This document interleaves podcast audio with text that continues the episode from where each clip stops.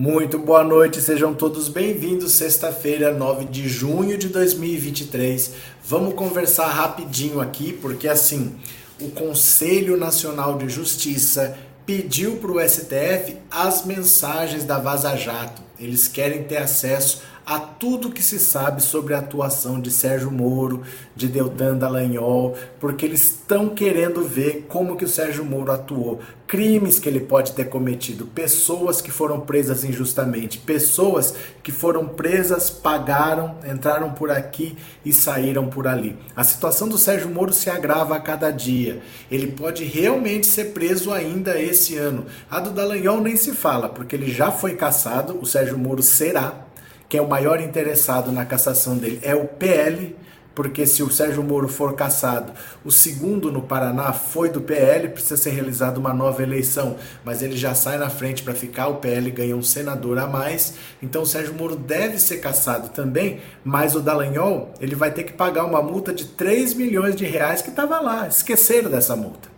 Esqueceram, porque assim, o Dallagnol ele era o coordenador da Lava Jato e ele chamava procuradores do Brasil todo para trabalharem na Operação Lava Jato. Mas, como eles são de fora, a maioria não era do Paraná, eles recebiam deslocamento, passagem de ida de volta toda semana e também recebiam uma diária por estar trabalhando fora de casa, né? Para se alimentar, tal, só que tudo bem gordinho.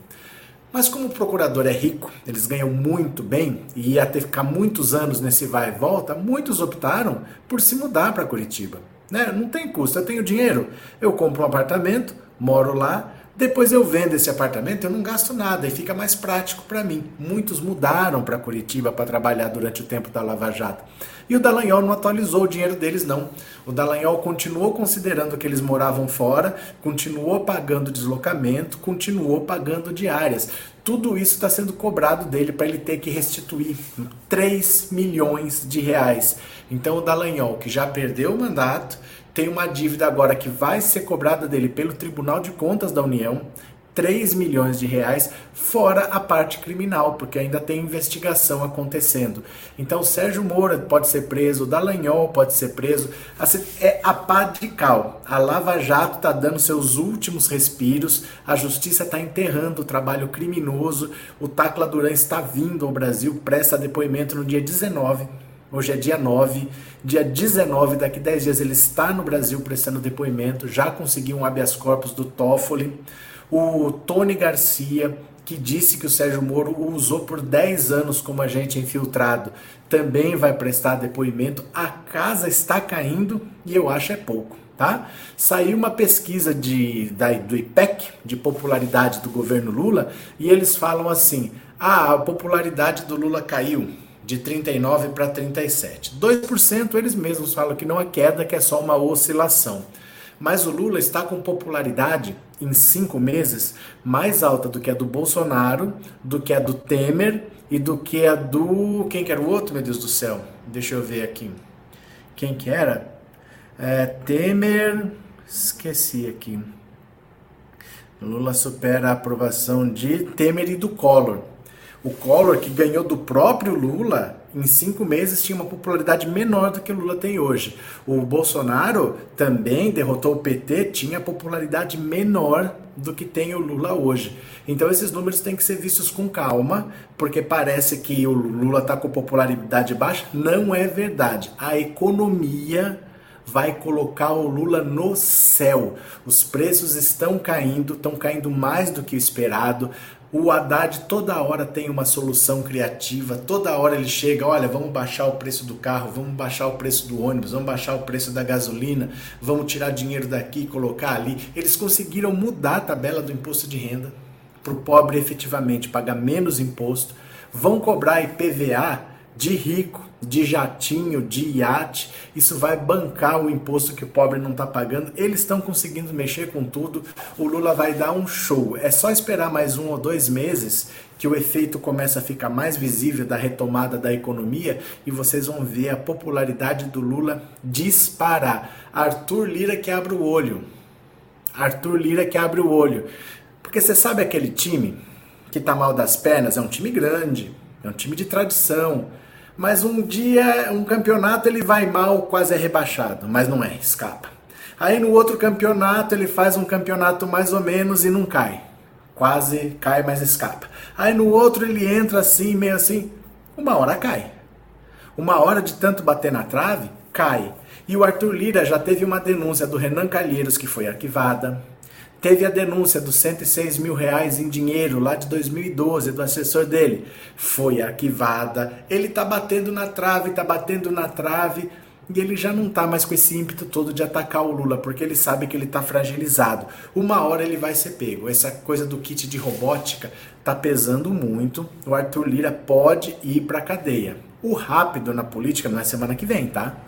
Não é semana que vem, pode ser esse ano, pode ser o outro. Isso na política é rápido, porque às vezes o crime prescreve e nem vai a julgamento. Fica 15 anos lá esperando para ser votado, não é votado nunca. Mas o caso do Lira, o Lira estão percebendo que assim, enquanto ele estiver solto, ele vai achacar o Estado brasileiro, ele vai roubar o Estado brasileiro. Então tá ficando meio claro que ele é um bandido que não pode ficar solto. As coisas estão melhorando, gente. As coisas estão muito melhores do que o esperado. Eu estou muito confiante, eu estou muito feliz, espero que vocês estejam também, tá? Quem tá aqui pela primeira vez, se inscreva nesse canal. Quem já é inscrito, mande um super chat, um super sticker, torne-se membro desse canal. Precisamos de membros, hein? Pessoas não estão mais se tornando membro do canal, a gente precisa de membros. Podemos ler? Podemos ler notícias? Bora aqui comigo? Bora, vamos lá? Vamos ver? Vou compartilhar a tela aqui. Venha comigo. Foi. Olha a situação. Prestes a levar multa de 3 milhões de Deltan avalia propostas e partidos. Ele está procurando um emprego, gente. Quem tem uma vaga aí? Onde o Dallagnol pode deixar um currículo, hein?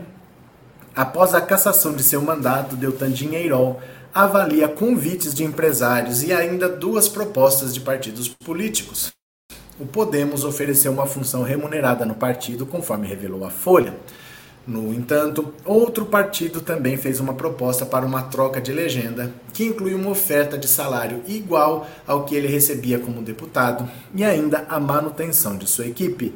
A questão central para Dinheirol, porém, é financeira e deve ser determinante na escolha pelos próximos passos. Na quarta-feira, o STJ decidiu por seis votos a cinco manter a condenação do ex-procurador da República e obrigá-lo a ressarcir os valores gastos indevidamente com diárias e passagens aéreas quando atuava na Força-Tarefa da Lava Jato. No ano passado, o TCU entendeu que o modelo montado para manter o funcionamento da Força-Tarefa gerou prejuízo de 2,8 milhões aos cofres públicos. A coluna apurou que a intenção dele é permanecer no Podemos, mas nada está descartado. O ex-coordenador da Força Tarefa da Lava Jato teve a cassação de seu mandato confirmada pela mesa diretora da Câmara na última terça-feira, após uma decisão do TSE. Procurado, o ex-deputado não quis comentar. Olha, a situação dele agora é crítica, porque ele foi condenado a ressarcir a União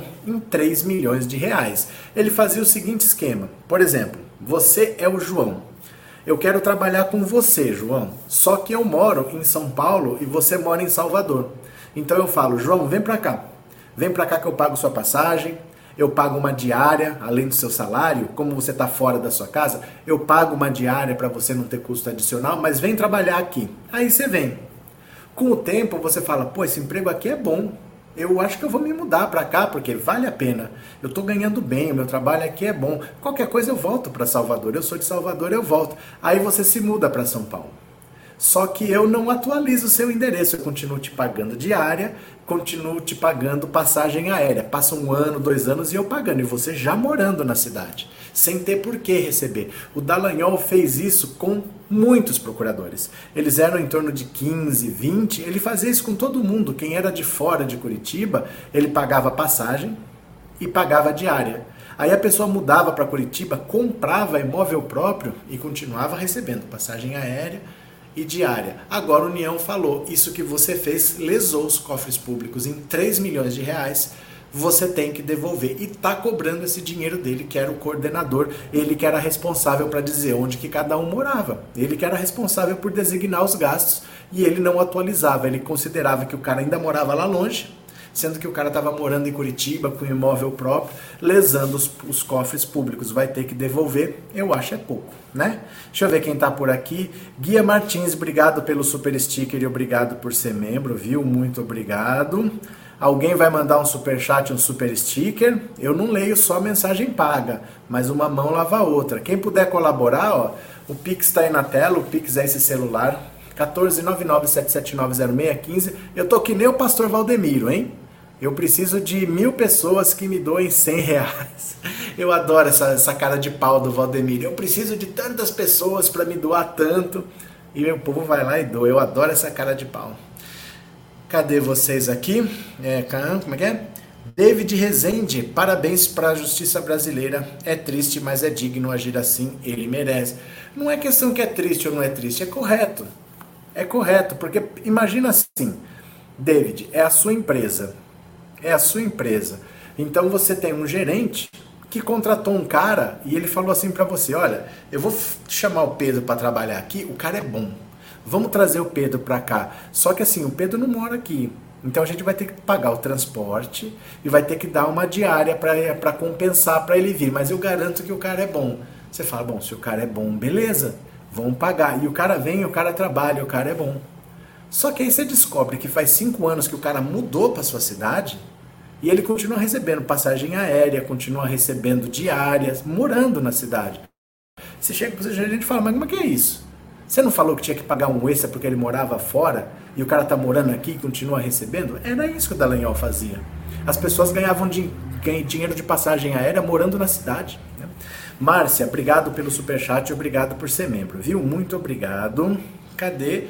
Aurilene, boa noite, bem-vinda. Pedro, boa noite. Dida Baiana, boa noite. É, Maria de Lourdes, eu não acredito que o Moro será preso no Brasil. Cadeia é só para preto e pobre, senão o inominável já estaria preso. Olha, gente, vocês precisam ser menos superficiais. Vocês precisam ser menos superficiais na análise. Você não acabou de ver o Daniel Silveira ser preso? Você não acabou de ver o Anderson Torres ser preso? Você não acabou de ver o Mauro Cid ser preso? Você não acabou de ver o Roberto Jefferson ser preso? Como é que você vem me falar que no Brasil cadeia é só para pobre e preto? Nós estamos vendo todo dia alguém ser preso. Ah, e se fosse o Bolsonaro já estaria preso. Gente, não estaria preso. Ele não foi julgado e condenado. O Trump já foi preso. Então não é um problema do Brasil. Não é um problema do Brasil. O Trump não está preso até hoje. Não é assim, sabe? Precisa entender que a política é complexa e a justiça tem os seus tempos, tem as suas, os seus processos para seguir. Não é porque uma pessoa vai ser presa que ela já deveria estar presa. Não é já deveria estar presa, não foi julgado. Não teve um julgamento ainda. Como é que a pessoa deveria estar presa sem um julgamento? Tem que ter um julgamento, tem que ter uma condenação. Aí a pessoa vai ser condenada, vai recorrer em liberdade aí vai para a segunda instância, vai ser condenada, vai recorrer ao STJ em liberdade. A justiça é assim. A gente não pode fazer comentários tão superficiais assim, ah, já teria, senão não sei o quê. A vida não é tão simples. A vida sempre tem as suas circunstâncias. O Trump não está preso. Então não é uma coisa que no Brasil as coisas não são assim. O Trump está solto. Entendeu? Não é assim que as coisas funcionam. A gente tem que saber como as coisas são para a gente reclamar do que tem que reclamar, não de qualquer coisa. Viu? Francisco, manda o dinheiro ou enviar o currículo para a Papuda ou para velho da van. Ou para o velho da van, quem sabe o velho da van não dá um emprego para ele, ele pode ficar de caixa lá na van, né? Valeu, Francisco, abraço. Cadê? Inaldo, boa noite, bem-vindo. Cadê? Cadê? Boa noite, Bela Flor, boa noite, bem-vinda. Cadê? Renato, no Supremo tem seu tempo 30 anos depois. Depende. Depende, porque depende do presidente da Câmara, da, da Câmara, ó, do presidente da corte. É ele que faz a pauta. O problema do Supremo é que ele é uma corte para julgar o Brasil todo. Tem muitos cargos, acho que são 60 mil. 60 mil que tem esse foro por prerrogativa de função. Aí é julgado lá no STF. Sabe por que, que existe o foro privilegiado? Porque assim, por exemplo, imagina, pensa no plano Collor. O Collor foi lá, roubou a poupança de todo mundo. Eu me senti lesado. Eu posso processar o Collor. Aí eu vou na justiça, eu processo o Collor. Olha, ele roubou meu dinheiro, eu quero meu dinheiro de volta. Como que acontece num processo normal? Ele teria que vir aqui para responder. Só que um cara lá em Natal também se sentiu lesado e processou lá. Aí ele teria que ir em Natal para responder.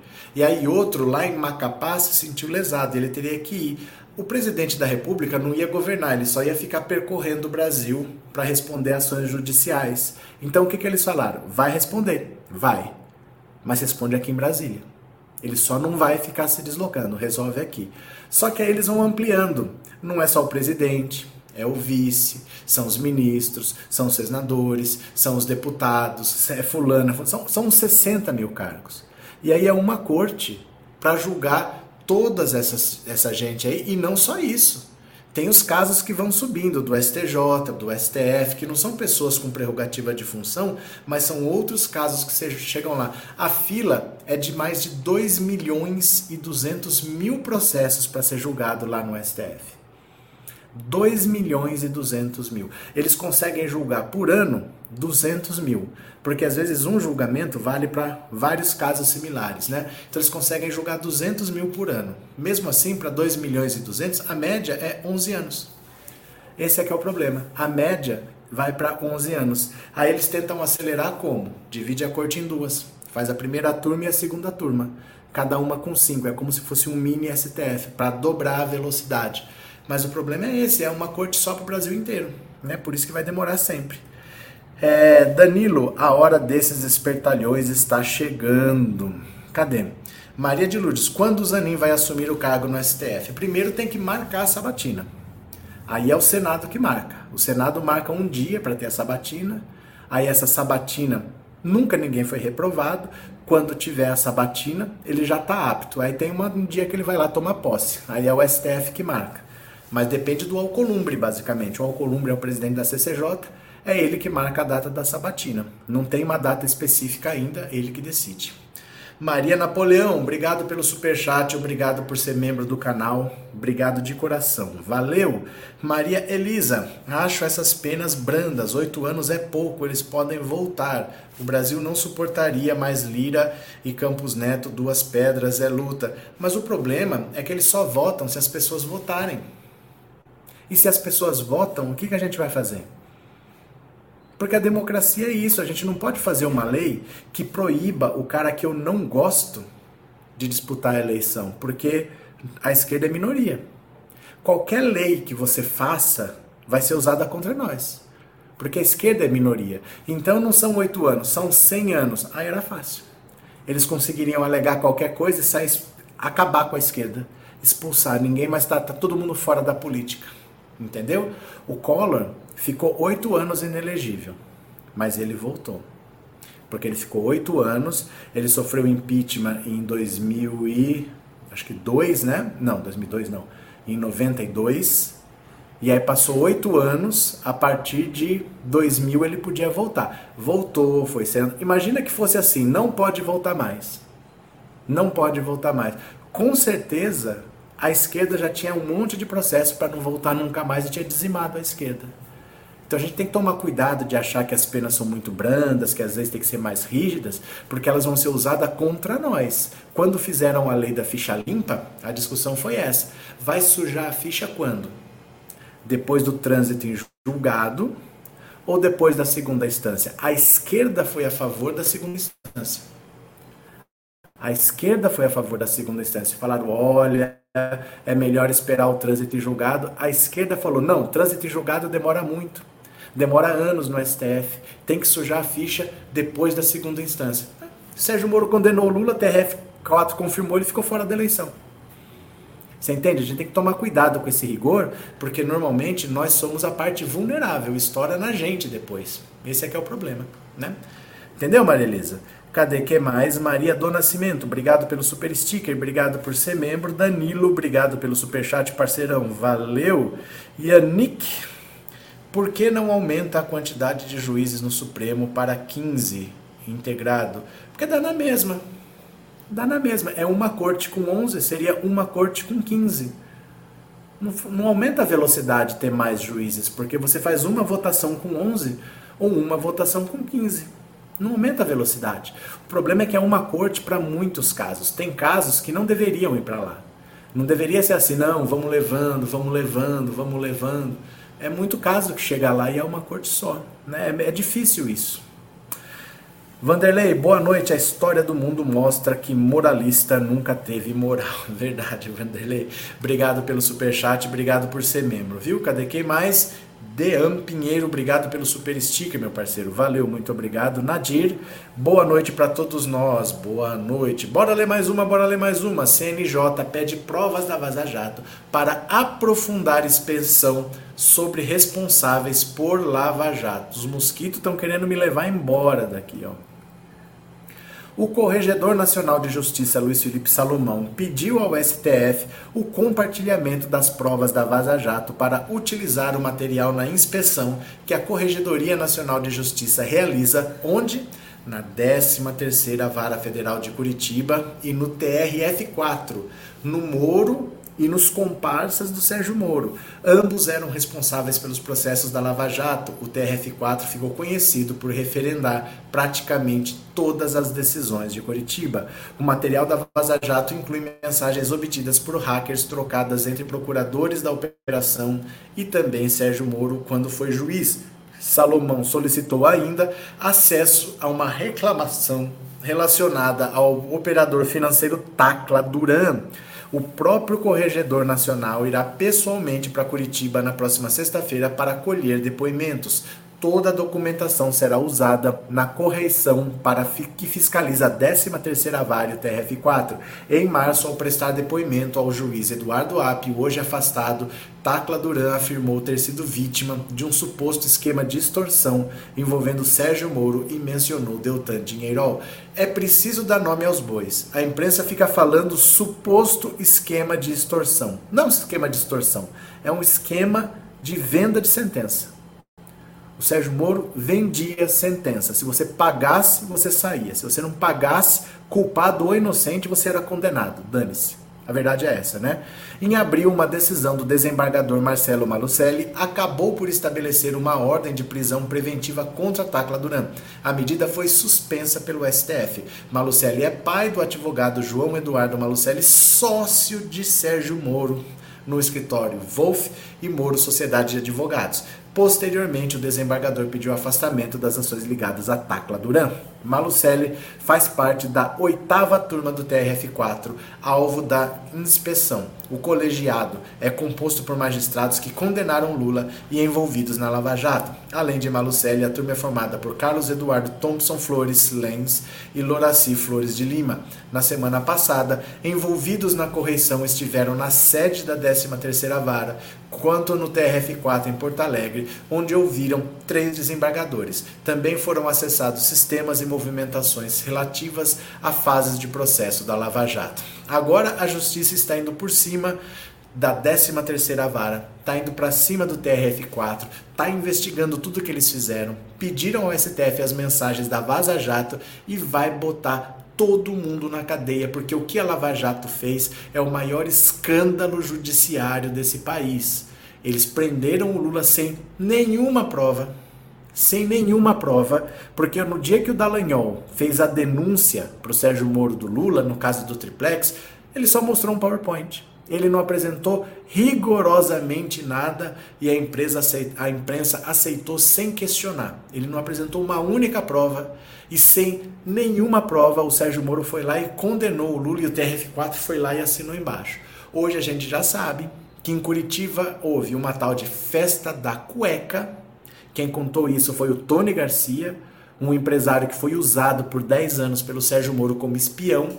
ele tinha gravação de uma festa com primas, com primas e 12 desembargadores, sendo esses três aí do TRF4. E o Moro tinha essa fita.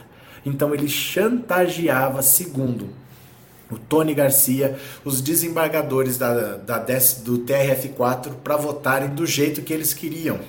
E ele também descobriu uma gravação que provava que o filho do Félix Fischer, do STJ, que condenou Lula, o filho dele teria recebido 200 mil reais em dinheiro para uma negociação de sentença. O filho dele é advogado. Então ele tinha nas mãos o TRF4 que ele chantageava, segundo Tony Garcia, e também o Félix Fischer por causa do filho dele, segundo Tony Garcia. O CNJ tá indo para cima para botar na cadeia. Eu acho é pouco, viu? Cadê que é mais? Nielson, obrigado pelo super sticker e obrigado por ser membro, viu? Muito obrigado de coração, meu parceiro. Valeu. Deixa eu ver quem mais está por aqui. É, Aurilene, Moro mentiroso, tem uma pessoa na família vizinha, o sítio nunca foi de Lula. Mas nunca foi. Nunca foi. Nunca foi, né? Dalton, está naquela casa da moto ao redor há muito mato, daí a razão das moriçocas. Gente, vocês deduzem umas coisas loucas. Se eu estivesse lá, eu não tinha passado por esse trajeto todo. Eu faço esse caminho exatamente porque eu não estou lá. Eu preciso ir e voltar todos os dias. Eu não estou lá. Eu não tô lá. Eu tô numa cidade próxima aqui, mas eu não tô lá. Lá não tem nem internet. Lá é área rural mesmo, não tem nem internet, viu? Jedson, atualiza pra gente como anda o julgamento no STF sobre o sucessor do Dallagnol. Não tenho ideia. Mas por que você tá tão preocupado com isso? Não faz diferença.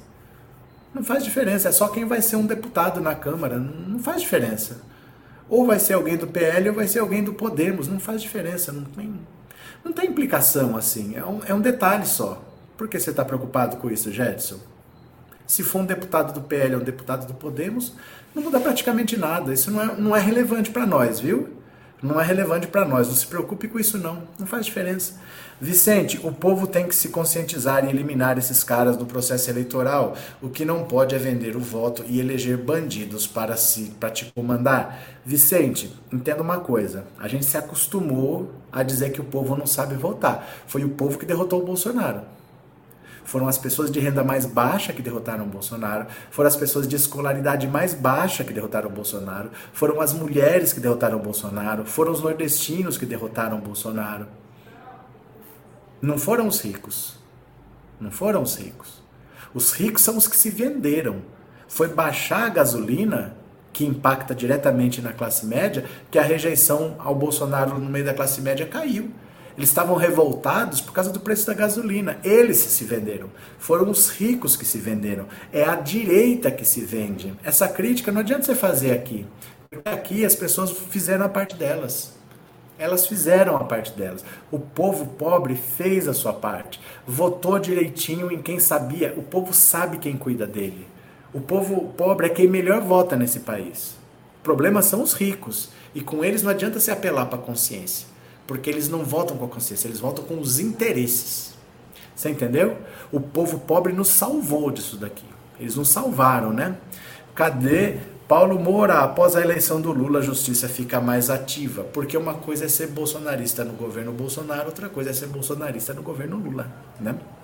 Gabriel, foram os ricos e a classe média que se acham superiores, verdade? Bora para mais uma, bora para mais uma. Nos cinco primeiros meses, Lula supera a aprovação de Bolsonaro, de Temer e de Collor. Vejam aqui comigo. Saiu pesquisa de popularidade, ó. Na pesquisa IPEC Globo, é, divulgada hoje, aponta que a aprovação dos dois, dos cinco primeiros do ter, dos cinco primeiros meses do terceiro mandato do presidente Lula supera a de Bolsonaro e também a de Michel Temer e também a de Fernando Collor. Levantamento publicado hoje aponta que 37% dos entrevistados avaliam a terceira gestão de Lula como ótimo ou boa. Normalmente você soma regular também para ver a aprovação, né? De acordo com essa comparação feita pelo IBOP e o IPEC, em julho de 1990, 33% dos eleitores consideravam o governo Collor como ótimo ou bom, enquanto 20% consideravam ruim ou péssima. À época, 45% classificavam como regular. Em junho de 2019, a avaliação positiva, ótima ou boa do governo Bolsonaro era semelhante à avaliação negativa, 32. Ele só tinha 32% de avaliação positiva o ex-presidente Michel Temer tem o pior indicador entre os três. 13% dos entrevistados consideravam o governo ótimo ou bom em dezembro de 2016, quatro meses depois de assumir oficialmente a presidência após o impeachment de Dilma. O desempenho do terceiro mandato de Lula fica atrás do primeiro mandato de FHC, com 42% dos eleitores avaliavam a gestão como ótima ou boa em julho de 95. É que aqui a gente estava vindo de um governo caótico. Né? A gente tinha tido o governo Collor, que roubou a poupança de todo mundo, sofreu impeachment, aí veio o Itamar Franco, mas num governo muito curto também. Então a chegada do Fernando Henrique era, foi uma, um governo que começou com otimismo. As pessoas achavam que ia ser um governo de esquerda, porque o Fernando Henrique tem uma história de esquerda. Ele foi exilado na ditadura, ele era professor universitário da USP. Só que aí ele tomou posse e falou: esqueçam tudo que eu escrevi e fez um governo de direita. Mas o começo, a expectativa era muito boa, né? Dilma, com a melhor avaliação histórica do Ibope, tinha aprovação positiva de 48% em julho de 2011, porque a Dilma veio na esteira do Lula, que terminou a, a, o governo com 87% de aprovação.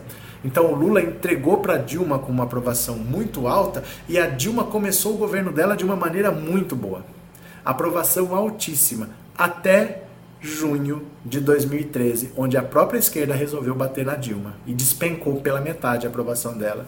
A terceira gestão de Lula também perde para a própria popularidade do petista no seu primeiro mandato. Em junho de 43, ele tinha 43% de avaliação positiva. Então, assim, o Lula está com uma avaliação muito boa, está melhor do que o Temer, está melhor que o FHC, não que o FHC não, está melhor que o Temer, está melhor do que o Collor e está melhor do que o próprio Bolsonaro, né? Não está melhor do que o próprio Lula, não está melhor do que a Dilma, que foram governos muito bem avaliados e não tinha essa polarização toda. Então hoje você tem uma desaprovação do governo Lula que não é porque a pessoa está insatisfeita, é porque a pessoa é bolsonarista. Então o Lula pode transformar o Brasil inteiro em ouro, que vai ter uma parte do eleitorado que não vai gostar. Ah, mas tinha que ter transformado em platina. Então a avaliação do Lula nunca vai ser tão boa porque ele pegou um país fraturado e vai ter uma gente que não vai gostar, não importa o que ele faça. Isso não era desse jeito, né? Mas a avaliação, a avaliação do Lula é muito boa, sim. Né? O cara que passou por uma tentativa de golpe de Estado, com o presidente do Banco Central trabalhando contra, com Arthur Lira trabalhando contra, e a inflação caindo. Espera mais dois meses que você vai ver onde vai estar essa popularidade, né? Fúria Esporte Clube foi no período em que a Dilma ajudou a melhorar a infraestrutura daqui da zona oeste do Rio de Janeiro. Beleza. Cadê? Edivar é, ficou, ficou internado na clínica veterinária, mas não conseguiram salvá-lo. O que será que aconteceu? Cadê? que mais? Fernando, se o Lula não fizer live para informar o povo do que está acontecendo, ele pode levar, sofrer as consequências independente. É que assim, Fernando, eu não sei o que uma live resolve. De verdade, assim. Porque a informação está disponível, a informação não está escondida. A informação não está escondida. Eu não estou falando aqui para vocês porque é pública. Essas informações aqui que eu ponho na tela, ó, são públicas. São públicas, não são informações que estão escondidas. Será que precisa de uma live? Ou se as pessoas quiserem se informar, a informação é facilmente disponível? Não tem uma informação escondida que está faltando falar. São informações públicas. O que, que falta o povo falar? O problema é o seguinte: eu acho que às vezes vocês querem convencer o gado. São cinco anos convivendo com essas pragas e vocês ainda não entenderam que eles nunca vão gostar do Lula. Que eles vão passar a vida inteira soltando fake news. Ah, mas faz um vídeo para eu explicar pro gado. Vocês ainda não entenderam que não adianta, não? Não adianta. O bolsonarismo é uma doença sem cura. Esse pessoal não vai gostar do Lula. Não adianta achar que o Lula vai fazer uma live e vai ter 80% das pessoas gostando dele. O bolsonarista nunca vai gostar porque ele é um fanático. O fanático não liga para os fatos, ele não liga para a realidade. Não adianta fazer uma live mostrando aqui. Se não vier no zap dele, ele não acredita. Não muda nada. Não muda nada. A esquerda já sabe e a direita não quer saber. Não muda nada. De verdade mesmo assim. Eu entendo o que você pensa, mas a realidade não mostra isso, que fazer uma live vai mudar a popularidade do Lula. A direita não vai gostar do Lula porque ele fez live. Viu? Regina, obrigado pelo super sticker, obrigado por ser membro, viu? Muito obrigado. Cadê? É, Alair, esse povo tem que ver o que o Lula está fazendo. Saímos de um escárnio, isso é querer rebaixar o Lula. É, Eva, obrigado pelo super sticker, obrigado por ser membro. Marlene, obrigado também pelo super sticker, valeu. Cadê quem mais? O gado é um caso perdido. É que assim, fanatismo não se cura com realidade. Não adianta. Você pega aquela pessoa que fala assim, ela não acredita que o homem foi para a lua. Ela acha que é uma farsa, que o governo americano montou aquilo tudo e que foi um show, foi tudo feito em estúdio, foi tudo filmado no deserto, o homem nunca foi para a lua. Não existe argumento que faça essa pessoa mudar, porque a informação está disponível. Você pode falar, não, mas os astronautas deixaram um espelho lá. Vai no observatório tal, que eles costumam mandar um laser para lá, reflete nesse espelho, eles veem quando que vai, quando que volta, com o tempo eles calculam a distância da Terra da Lua. Não adianta, ele vai falar que é tudo uma grande conspiração.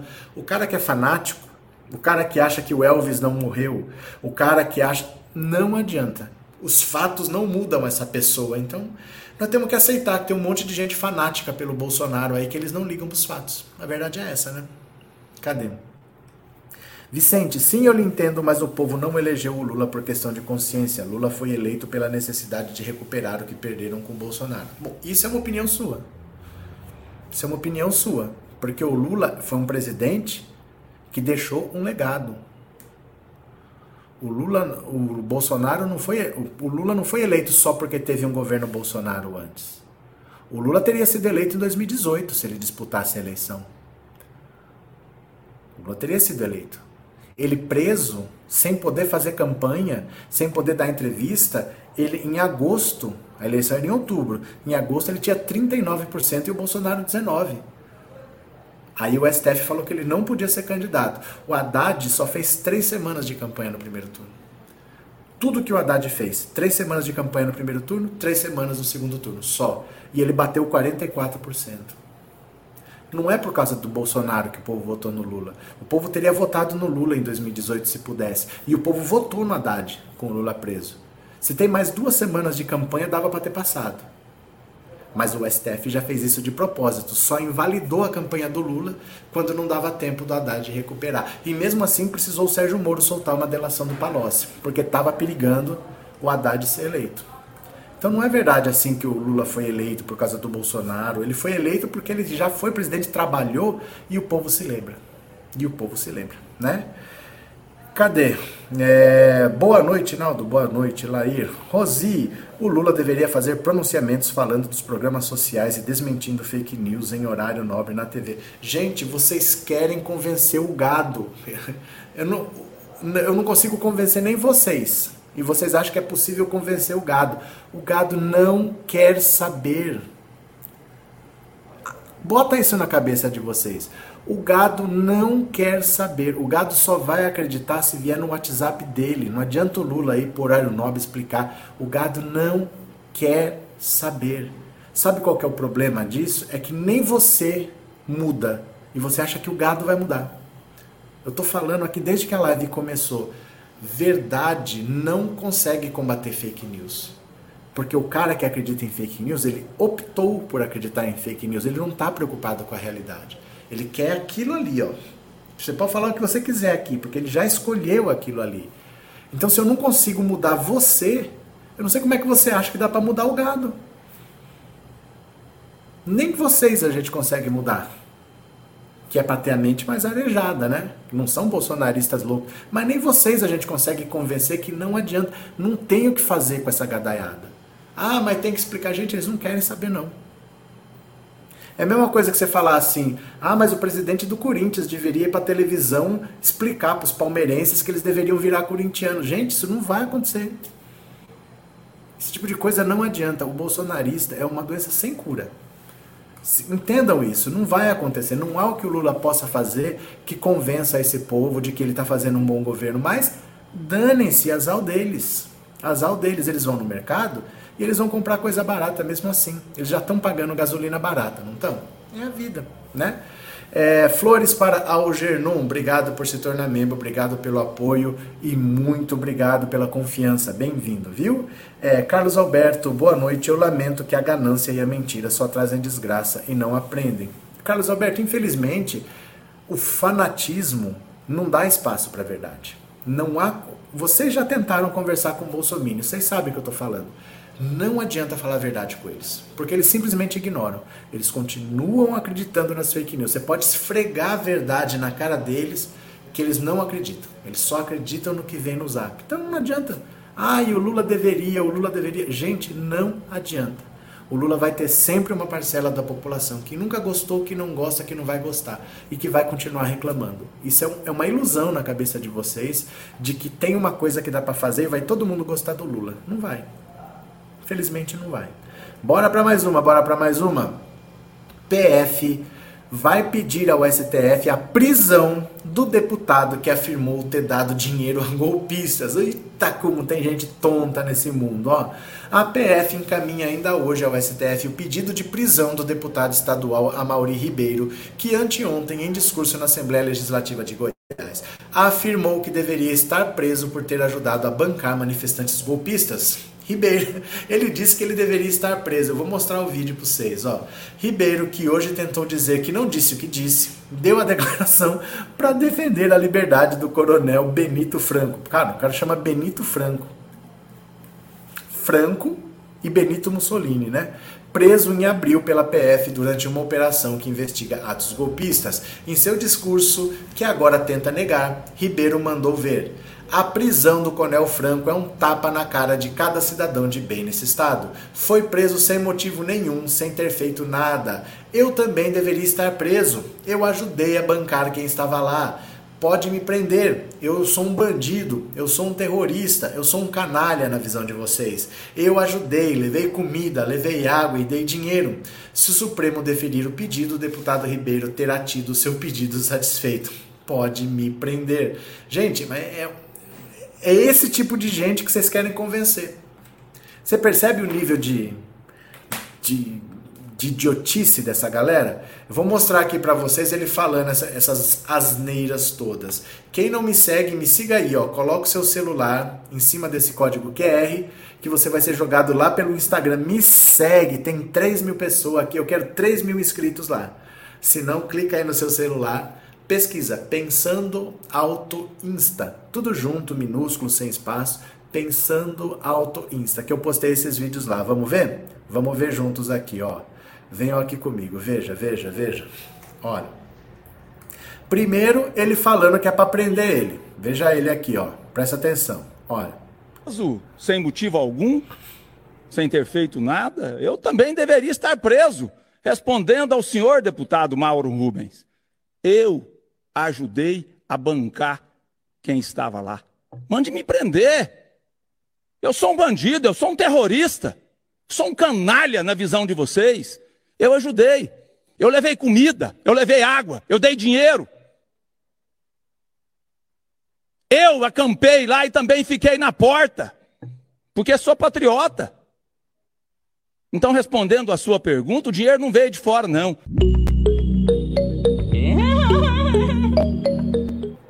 Foi preso sem motivo algum? Ai, ai. Aí ele percebeu o que ele tinha falado e pediu desculpa, falou que não falou o que falou. Dá uma olhada aqui, ó. Você sabe que todo bolsonarista é covarde, né? Então é claro que aquele deputado Amaury Ribeiro, que disse que ele tinha financiado os acampamentos golpistas, ia recuar, ia dizer que a culpa era da imprensa.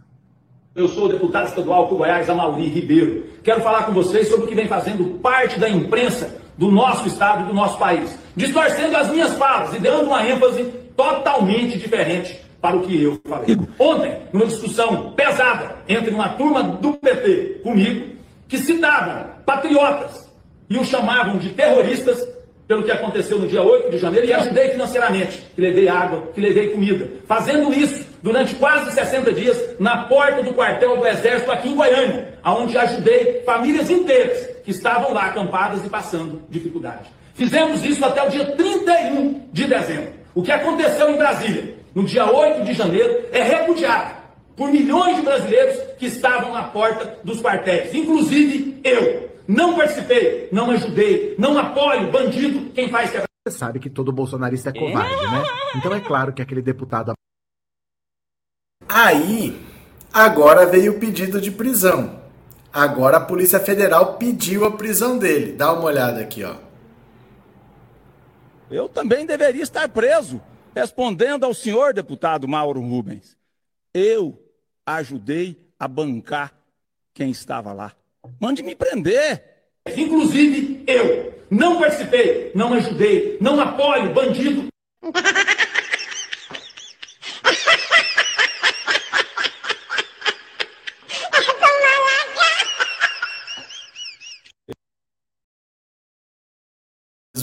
O nível do bolsonarismo é baixo demais, é gente tosca demais, pelo amor de Deus. Não dá para acreditar que o cara pediu para ser preso. A Polícia Federal mandou prender agora. Vamos ver como é que acontece esse pedido lá. Mas a Polícia Federal encaminhou o pedido de prisão dele. É a Polícia Federal do Flávio Dino, né? Ele só esqueceu disso. É, Andréia, estamos falando do povão, não necessariamente bolsonaristas, que ainda se informam pela televisão, coletivas semanais com toda a imprensa sobre projetos e problemas. Andréia, vou repetir de novo porque vocês não estão entendendo. O povão salvou esse país do Bolsonaro. Isso é um preconceito que vocês têm de achar que o povão não sabe. A grande votação de Lula foi da população de 0 a 2 salários mínimos do povo de escolaridade, só o ensino fundamental, principalmente do Nordeste e principalmente entre as mulheres, principalmente entre os pretos. Esse povão que você diz é o mais informado e o voto mais consciente desse país. Isso é um preconceito da gente tem de achar que eu sou informado, mas a informação precisa chegar no povão que não sabe. O povão salvou esse país. Se fosse depender da classe média e dos ricos, o Bolsonaro estava reeleito. O povão nos salvou, não são eles que estão precisando de informação. Eles sabem muito bem o que é ir no hospital e não ter médico, onde tinha um médico cubano e agora não tem. Eles sabem o que é o fim da farmácia popular, eles sabem muito bem a zona que virou o Auxílio Brasil, que quando era a Bolsa Família funcionava bonitinho e o Bolsonaro começou a distribuir auxílio para quem ele bem queria e depois virou uma bagunça.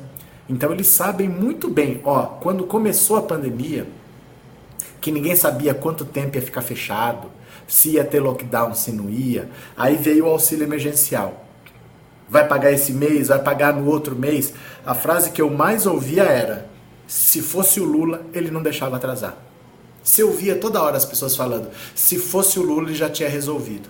Porque o Paulo Guedes não sabia, né? Se ia ser por cartão, se ia abrir uma conta digital, como é que ia pagar o Auxílio Brasil, se era pelo cadastro único. Eu ouvia todo dia. Se fosse o Lula, ele já tinha resolvido. Se fosse o Lula, ele não deixava atrasar. O povão sabe. O povão sabe, entendeu? O povão sabe. Vamos ser menos preconceituosos. Eu entendo que vocês estão preocupados, mas vocês estão preocupados com quem menos precisa. Porque foram eles que salvaram o Brasil do bolsonarismo. Eles merecem a nossa gratidão, não a nossa preocupação. Porque eles sabem muito bem o que está acontecendo, eles sentem na pele o que foi o governo Bolsonaro, viu? Cadê? É, cadê vocês? Cadê vocês aqui? É, Norberto, daí é a imprensa que distorce e tira as falas de contexto. A imprensa, a imprensa. Aurilene, quem votaram no bolso foram os religiosos e parentes e amigos. Se não é a pressão dos evangélicos, o Bolsonaro não tinha tido 20% dos votos. Não tinha tido 20%. A rejeição dele era altíssima. A maioria votou coagido. A verdade é essa. Sandra, obrigado pelo super sticker e obrigado por ser membro do canal, viu? Muito obrigado. Rose Cleide, penso que uma grande entrave é justamente que cada um de nós, nos espaços que convivemos para combater a desinformação e até mesmo a maldade dos bolsonaristas. Não, gente, é que assim, vocês querem resolver um problema que não tem solução. O bolsonarismo é uma doença sem cura. Não tem o que fazer. Não tem o que fazer. É uma doença sem cura. Esse pessoal aí, ó, vai morrer bolsonarista. Não tem, não tem live do Lula, não tem entrevista semanal que vai mudar a cabeça dessa gente, porque eles não ouvem. Eles só acreditam no que vem no Zap. Isso é um trabalho que leva anos. O Bolsonaro, ele começou assim. Ele falava coisas absurdas. Ninguém dava atenção para ele. Só quem dava atenção? Pânico, CQC e Luciana Jimenez. Porque ele ia lá para falar bizarrice e esses programas só queriam a bizarrice mesmo. Aí ele ia lá falar que ninguém ia aceitar o sangue de um homossexual, entre o sangue dele e um sangue de homossexual, todo mundo ia preferir o sangue dele. Ele falava essas aberrações aí, na Luciana Jimenez e tal. Mas aí ele começou com aquele negócio assim: nenhum político presta. Aí a pessoa que achava as fases deles bizarras começou a pensar: eu não concordo com nada do que ele fala, mas isso é verdade, nenhum político presta. Aí ele começou a falar: a imprensa não presta, a imprensa mente, a imprensa é vendida. Olha, eu não concordo com nada do que esse Bolsonaro fala, mas a imprensa mente, a imprensa é vendida. Assim ele foi começando a pegar coisas assim. Bandido bom é bandido morto. Olha, eu não concordo com esse Bolsonaro, mas bandido bom é bandido morto. Ah, tem que fazer castração química. Eu não concordo, mas isso aí tem que fazer. Ele foi pegando pontos em que ele foi convencendo de que todo mundo estava errado e que só ele estava certo. Essas pessoas ao longo dos anos, se acostumaram a ignorar a imprensa, porque a imprensa é vendida, ignorar os outros políticos, porque os outros políticos são todos ladrões, e só acreditar no Bolsonaro. Não tem o que faça agora. Não adianta o Lula falar, porque político é tudo ladrão. Não adianta passar na Rede Globo, porque a imprensa é vendida. O Bolsonaro ensinou essas pessoas esse caminho. Não tem o que fazer, essa gente vai morrer bolsonarista. Essa gente cozinhou. Essa gente cozinhou. Sabe o que, que poderia ajudar essa galera? Ficar presa lá na papuda, sem internet. Ficar dois anos sem internet, é sério. Ficar dois anos sem ser submetido às fake news. Quem sabe purificava um pouco assim, mas não adianta. Eles continuam vivendo nesse mundo paralelo de rede social em que todo mundo só fala as mesmas coisas, então eles se acham corretos todo mundo compartilhando vídeo, compartilhando notícia, todo mundo compartilhando as mesmas bizarrices, não tem o que faça esse pessoal mudar. Esse pessoal vai morrer bolsonarista acreditando que o Bolsonaro tá certo e o resto tá errado. Viu? Cadê? É, Márcia, eu nem tento conversar com bolsonarista, muito menos tentar esclarecer. A gente só esclarece quem quer esclarecimento. Eles optaram, ó, nesse lugar aqui, ó, está a verdade. Nesse lugar está a verdade. O bolsonarista está em qualquer lugar, menos nesse lugar aqui, ó. Ele optou por não estar aqui. Não tem o que faça isso entrar na cabeça deles. Não tem. Eles optaram por não ter, viu? É, cadê? Bolsonarismo é uma grande doença mesmo e tem que ser e tem gente contaminada aqui na live. Tem gente aqui, tem gente na nossa família, tem gente no nosso trabalho, tem nosso vizinho. Infelizmente, gente. Infelizmente, né? Fernando, o povo vota no Lula, mas não vota nos políticos de esquerda. Pro povão, a aparência dos políticos de direita conta. Cadê? Fernando, é, as lives não é para os bolsonaristas, é para aqueles que votaram no Lula e por um pequeno motivo diz que não vota em ninguém. Como é que é? As lives não é para bolsonarista, é para aqueles que votaram no Lula e por um pequeno motivo diz que não vota em ninguém. Mas é que assim, vocês precisam entender uma coisa. Eu vou concordar com vocês quando vocês falarem assim: a live é para alguém como eu. A live, eu sinto falta de uma live. Porque vocês não falam que é para mim. Vocês sempre se colocam como as pessoas que têm informação estão preocupados com aquele que não tem. A gente não pode ter esse olhar de cima para baixo para as pessoas. Porque aquele que parece que não tem informação foi quem salvou o nosso pescoço. Foram os menos alfabetizados, os que recebem menor salário que nos salvaram.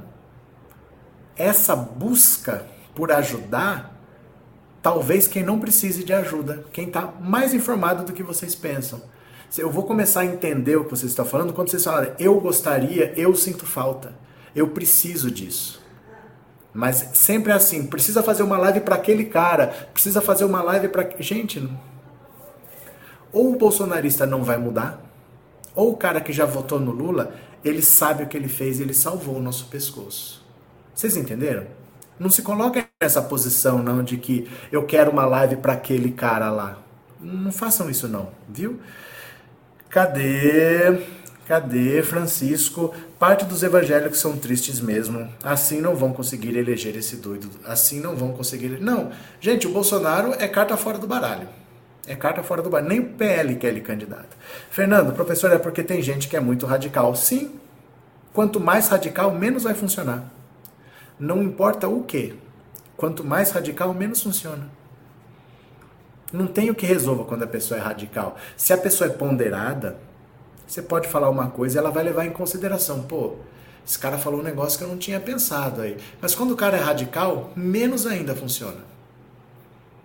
Não, não tem remédio para quem é radical. Tem remédio para o cara que é ponderado. Pô, o cara vai levar em consideração alguma coisa. O cara que é radical, gente, não tem o que fazer. Viu? Marcos, obrigado pelo super sticker, viu? Valeu! Cadê? Continuemos, continuemos, venham para cá, venham comigo. Eu entendo o que vocês querem fazer, mas não tem jeito não, gente. O bolsonarismo é doença sem cura, viu? Ó, alertas de garimpo ilegal caem com a retomada das ações de proteção. Ó, está acabando essa palhaçada. Ó, a retomada das ações de proteção ao meio ambiente já resultaram na queda dos alertas de garimpo ilegal. Na semana passada, no Vale do Rio Tapajós, ao sul do Paraná, os fiscais do Ibama destruíram 17 dragas usadas para remover areia do fundo dos rios, escavadeiras e motobombas utilizadas para dar pressão à água para desmanchar os barrancos das terras. Na mesma região do Pará, ao longo da BR-230, perto de Jacareacanga, os fiscais destruíram cinco aviões e uma pista de pouso clandestina. Desde fevereiro, quando teve início a operação contra o garimpo ilegal na terra indígena Yanomami, a força-tarefa que atua em Roraima destruiu aviões e motores e desmontou equipamentos, além de apreender toneladas de caceterita. O coordenador de operações de fiscalização do IBAMA, Hugo Loss, não, não é Hugo Boss, é Hugo Loss, disse que a estratégia do governo Lula é completamente diferente do que era praticado no governo anterior. Antes, a orientação era não fazer. A orientação vinda do governo e dos gestores do Ibama era de não executar minas de destruição. E mesmo quando ocorria a orientação, foi de não fazer qualquer tipo de divulgação, e o retorno é tanto da execução das medidas de destruição quanto da divulgação delas é muito importante para aumentar a efetividade das operações de fiscalização ambiental e também para aumentar a discussão do crime nas áreas de ocorrência de garimpos e desmatamento na Amazônia. A destruição de equipamentos durante operações de fiscalização do IBAMA é prevista por lei desde 1988. Foi regulamentada por decreto em 2008. Prevê que o fiscal pode inutilizar os equipamentos apreendidos durante uma operação de campo se não existirem condições logísticas de retirá-lo da floresta floresta em segurança se a retirada envolver risco para o meio ambiente, para os agentes públicos ou para a população e se houver a possibilidade de o equipamento voltar a ser usado no crime. Essa medida começou a ser adotada com mais frequência a partir de 2013, quando o IBAMA criou um grupo especial de fiscalização mais treinado para o enfrentamento de situações de risco. Foram mais de 200 operações contra o desmatamento e o garimpo ilegais entre 2013 e 2018. Mas houve uma mudança na orientação no governo Bolsonaro. Logo no começo de 2019, os ministérios do meio ambiente o Ministério do Meio Ambiente determinou que os fiscais não deveriam mais destruir máquinas. A alegação do governo era de que o IBAMA estava exagerando e tinha tornado a destruição uma regra, apesar dessa medida ser adotada na época em apenas dois 10% das fiscalizações em média. O grupo especial de fiscalização do IBAMA, que normalmente fazia esse tipo de ação, ficou parado por cerca de oito meses. As ações de fiscalização com multas, apreensões e destruições diminuíram. E ao longo dos últimos anos, o desmatamento e os crimes ambientais como garimpo avançaram na Amazônia. A permissão para a destruição de equipamentos dos garimpeiros foi ratificada pelo STF em 2022. Vamos ver algumas destruições em garimpos de equipamento Vamos ver? Também estão aqui no, no Instagram, estão lá no Pensando Alto Insta. Então vamos juntos ver. Deixa eu. Opa, bati a mão aqui no notebook. Pera lá. Vamos juntos ver São cenas lindas de se ver o governo Lula trabalhando. Venham comigo, olha só aqui, ó. Pensando Auto Insta. Vem aqui comigo, vem aqui comigo. Tem vários vídeos, viu? Tem vários vídeos aqui pra gente ver. Olha só. Também estavam três caminhonetes, 42 mil litros de diesel para uso em máquinas de mineração e 1.600 litros de gasolina de aviação, que tem a venda controlada. Tudo foi destruído. Os agentes do Daqui as pessoas sentem a quentura já do fogo. Prejuízo, cara. Tudo que tinha aí foi pro fogo.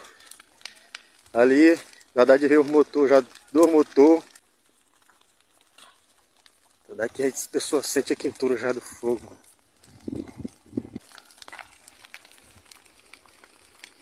Aí, Rosélio. O helicóptero que vem buscar nós, ó, os homens pegaram aqui e queimaram, bichinho. Ficou só a L. Opa, não vai cair na minha cabeça não. E aqui tá ele, ó. Um pedacinho que sobrou, aí o motor. Era o helicóptero que vem buscar nós aqui. E é desse. Também Olha outro aqui. Venham comigo aqui. Tem mais um que mostra as dragas sendo destruídas no rio. Dá uma olhada. Isso aqui é do Luiz Barbudo, ó. Luiz Barbudo, lá do Fininho, lá é pertinho da outra, ó. Aí, ó, Luiz Barbudo, queimando aí, ó. Felizmente isso é triste ver isso, uma cena dessa é triste demais. Eles deixaram 15, que vai subir aqui, essa aqui é do Fininho, Manuela, draga novinha, empenou até o tubo aí, ó. O tubo dela empenou, ó. Tá vendo? Isso é uma tristeza, isso é uma covardia. Tá vendo aí, ó? Só um monte de covarde. Penou tudo aí, ó. Covardia maior do mundo. Tem outra atrás dela aí que pegou fogo também.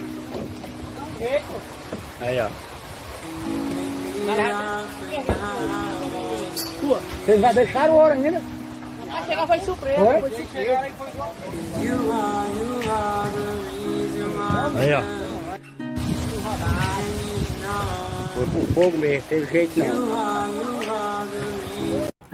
É é isso mesmo. É isso mesmo, é do Luiz Barbudo mesmo. Quer ver? Quer mais aqui, ó? Vou pegar mais um aqui pra vocês. Ó, tem vários vídeos aqui, vocês procurem depois pra ver, viu?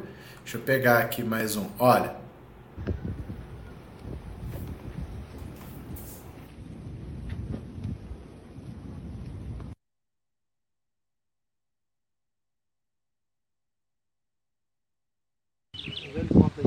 Aí, ó. Que a polícia fez aí, ó. Acabou, acabou, acabou de queimar aí três aviões aí, ó. Aí, ó. Três aviões. Aqui no Curuá, aqui no. No sol nascente aqui, ó. Acabou de queimar três, ó. Queimou óleo, queimou tudo aí, ó. Olha o hangar aí onde ficava os aviões, a caminhonete. Queimou tudo. Nós vamos acabar de sair daqui agora. ó.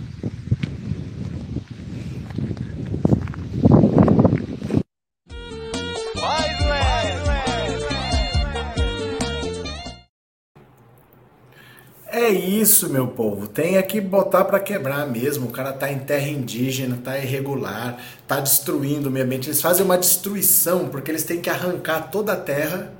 Essa terra toda tem que ser misturada com água, tem que ser peneirada, tem que ser jogada de novo. Eles vão escavando, vão assoreando os rios, vão jogando mercúrio, vão estragando tudo.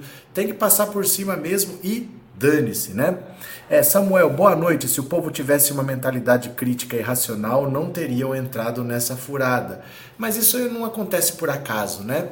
Já aconteceu várias vezes ao longo da história da humanidade você conseguir direcionar um povo para lá ou para cá. Tem método isso, né? Tem método, não acontece por acaso, não. Cadê? É, Inaldo, Inaldo Paixão, boa noite, boa noite. André, para quem é patriotário radical, prefere pagar 8 reais na gasolina só de raiva do Lula? Cadê Andressa? Eles usam mercúrio, que é o bio- bioacumulativo, causa câncer e jamais sai do organismo. Pronto. É, Guilherme, tem que acabar com o garimpo irregular e com a ocupação de terras pelos ruralistas do agronegócio na floresta amazônica. Seninha, os canalhas covardes chamando as polícias de covardes. É. Ah, isso é coisa do Luiz Barbudo. Olha que dó, estão distribuindo, estão destruindo é o ganha-pão de gente trabalhador, garimpeiro não é bandido. Gente, se o garimpo é ilegal, como é que não é bandido, né? Cadê? É, Deia, tenho pena dos indígenas mortos, das meninas indígenas. Verdade. Cadê? Ideia foi para acabar com o garimpo ilegal em terras indígenas e de proteção ambiental, que eu fiz o L com orgulho. Cadê? É, Altelina já vi bolsominions defendendo os garimpeiros ilegais, chamando de criminosos os policiais. É por isso que eu falo que não é questão de fazer live. Não é questão de fazer live. Não dá para dialogar com essa gente, não. Não percam tempo de vocês com eles. Ah, eles estão falando. Deixa falar, gente. Não tem o que fazer. Não tem o que fazer. Entrega na mão de Deus, ore por ele. Não tem o que fazer, não. Não tem o que fazer. Essa gente é fanática. Não tem o que fazer, né? Marcelo, boa noite. Lembremos ainda que a corrupção do MEC ainda não foi investigada, mas chegaremos lá. Chegaremos lá, tem muita coisa para vir à tona ainda, muita coisa para vir à tona, né? Cadê? É, Guilhermino, covarde que não respeita as leis, se é para respeitar o meio ambiente, poluir as águas, desrespeitando os indígenas. Cadê? Edivar, está para nascer quem vence o Lula. Ieda, eu que nem ouço esse povo, corro as léguas. Ó, eu vou parando por aqui. E eu vou voltar às 21 horas, porque às 21 horas nós vamos conversar sobre o programa Mais Médicos. Você lembra que o Bolsonaro mandou 9 mil cubanos embora? Aí fez o programa de novo só para brasileiro e só achou 2 mil? Ficou faltando 7 mil? Ele ia achar médicos patriotas para substituir o cubano e só achou 2 mil? Ficou faltando 7 mil? Pois o Lula achou. Encheu o programa só com brasileiro. Por que, que o Bolsonaro não achou os patriotas? Será que o povo de repente agora resolveu ser patriota no governo Lula? Ou será que ele não tinha interesse de atender essas populações? Porque o Lula, em dois, três meses, já preencheu todas as vagas do Mais Médico com médicos brasileiros. O Lula achou brasileiro interessado em ir, o Bolsonaro, que ia achar os médicos patriotas, não achou. Voltem para a gente conversar às 21 horas. Colabore aqui com o Pix do canal, que é esse celular. Mande uma contribuição, que eu tô pobre. Eu preciso de mil pessoas para me doar 100 reais, como diria o pastor Valdemiro Santiago. Eu volto às 21. Pode ser? Pode ser? Conto com vocês.